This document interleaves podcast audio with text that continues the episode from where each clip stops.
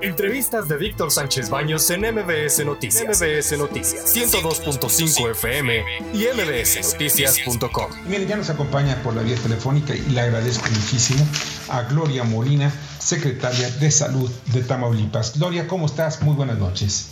¿Qué tal, Víctor? Buenas noches, a tus órdenes. Un gusto saludarte. Igualmente, muchas gracias. Oye, pues ya, ya detectaron ustedes el primer caso de un niño con hepatitis aguda. Esta hepatitis aguda es la que está poniendo nerviosos a todos los médicos e investigadores a nivel mundial. Es correcto. ¿En qué consiste al final de cuentas? ¿Cómo, cómo la detectaron primero?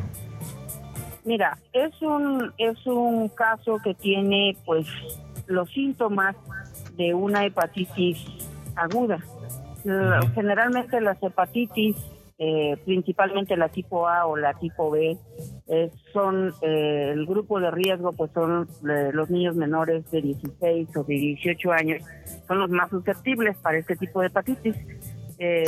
Inician con pues todos los datos de una hepatitis como son ictericia, dolor en el estómago, diarrea, vómitos, puede haber o no fiebre, puede tener eh, la orina en otro color que no es el, acostumbrado, el ámbar o las heces, eh, que no tienen color también.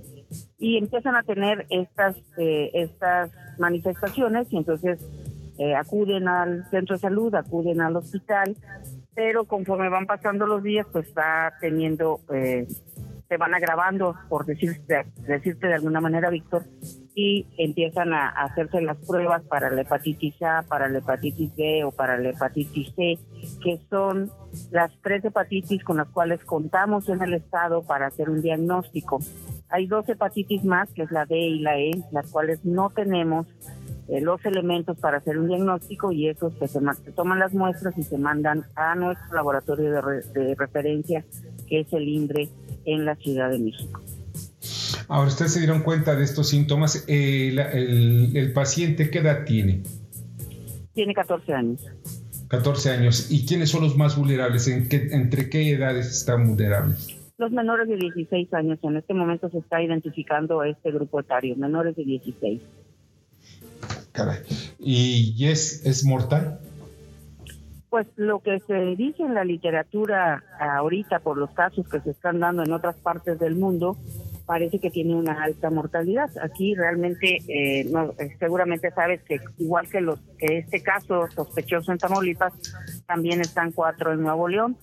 Sí. Entonces, eh, son, son los únicos que hasta este momento se han reportado en el, en el país, entiendo que así es. tengo yo ahorita uno reportado en Sinaloa y otros sospechosos, vamos, sospechosos, uno más en San Potosí. Todos, déjame decirte, Víctor, perdóname que te interrumpa, todos están en categoría, por lo menos el de aquí, en, no está confirmado que sea el tipo de hepatitis aguda grave.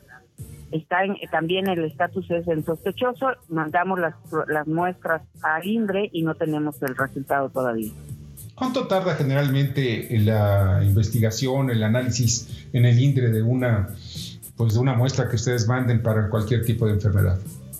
Mira, normalmente, por ejemplo, te digo, la hepatitis C o la hepatitis E, que ya hay protocolo, que ya existen los protocolos y que ya está normalmente tarda eh, menos de una semana, tres, cuatro días. Pero esto, como cuando el COVID, que nadie sabía cómo hacer el estudio, cómo no, que el protocolo estaba todavía en veremos, pues sí se tardaron, para el primer caso de COVID, por ejemplo, se tardaron cerca de 12 días en darnos los resultados. Entonces, creemos que con hepatitis esta aguda, grave, de etiología desconocida, pues va a pasar un, un protocolo de esta naturaleza. Bernardo Sebastián, ¿alguna pregunta? Bernardo. Bueno, bueno. Sí, es porque creo que se cortó la llamada con Bernardo. Bernardo es otro colaborador que está con nosotros. Y eh, al final, ¿qué es lo que, lo que podemos recomendar al auditorio para evitar el contagio, que es lo más importante? Sí, claro, por supuesto. De hecho, creo que esa es la parte más importante, porque, bueno, como es una hepatitis nueva, no existe la vacuna, no hay vacuna. Entonces, la recomendación es que eh, tengan, eh, pues, el cuidado con la higiene de los alimentos. La hepatitis, como sabes, la mayoría A o B se transmiten a través del agua. Entonces hay que tener eh, mucho cuidado con la calidad para el consumo humano de agua. Eh, lavarse las manos de manera frecuente antes de preparar los alimentos y después de ir al baño, con agua y jabón o con alcohol gel.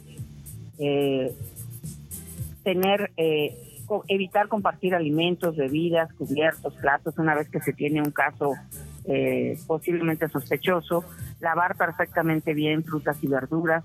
todas las medidas están encaminadas a tener eh, higiene de los alimentos, higiene de manos, uso de cubrebocas en algunos casos. Y bueno, con COVID, pues eso creo que es relativamente más sencillo. Sí, ¿verdad? Ya, ya como que nos educó el COVID para hacer más, eh, pues tener hábitos más higiénicos. Bernardo, ya estás en la línea telefónica. Sí, ¿me escuchan? Sí, sí te escuchamos. Ah, bueno, Número uno, son dos preguntas muy, simples. Número uno es, ¿es curable el tipo de hepatitis? ¿Hay alguna cura o siempre se va a tener ese, ese virus, ese daño en el hígado? Y número dos, esta que se está detectando, ¿qué, qué daños tiene a largo plazo? ¿Qué efectos podría generar que degenerativos en el huésped? Mira, la primera esperemos que sí, porque es una nueva. O sea, nadie, no, es como con el COVID, nadie tiene una, una, una respuesta a, esperamos que sea. Lo que tiene esta hepatitis, según las referencias internacionales, es que tiene alta mortalidad. Entonces, normalmente la hepatitis A, la hepatitis B son curables. La que más daño hace al hígado es la hepatitis C, pero ya afortunadamente ya existe tratamiento para estas hepatitis. Son virales, normalmente las enfermedades virales se autolimitan, solo hay que darle un seguimiento, hay que tener cuidado con la alimentación. Cuando un pacientito, normalmente niños, también se da en adultos, pero lo más frecuente es en niños, es que, bueno, hay que darles un seguimiento permanente, que a los primeros síntomas pues acudan al centro de salud, acudan al hospital, lo que tengan más cercano y se pueda dar.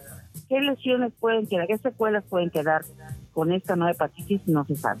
O sea, yo no te podría contestar eso porque los casos están apareciendo ahorita en otras partes del mundo y es como en mi referencia es el COVID porque es lo más reciente que tenemos. No se sabe, inclusive para el COVID, toda la gama de secuelas que pudiera haber dejado en los diferentes tipos de casos que se presentaron. Bueno, pues de verdad no sabes cuánto te agradezco, Gloria, que nos hayas acompañado esta noche. ¿Esto puede eh, tener un riesgo de convertirse en una pandemia? Pues depende de los estudios. Sí, por supuesto que se puede convertir, pero por ejemplo, en el, en el caso de nosotros, no tenemos posibles contagios mayores. O sea, no hay más contagios porque ese es el otro, hay que hacer un estudio de caso, hay que revisar la convivencia que este niño haya tenido eh, y cuántos casos más pudieran resultar. Parece que la transmisión no es tan... Eh, de confirmarse este caso como este tipo de hepatitis aguda grave, una vez que el INDRE nos dé la respuesta, no tenemos más sospechosos en este momento.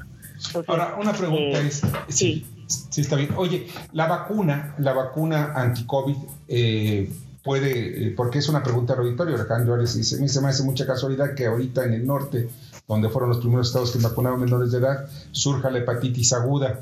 ¿Tiene algo que ver? Porque es también uno de los rumores que hay dentro de las redes sociales.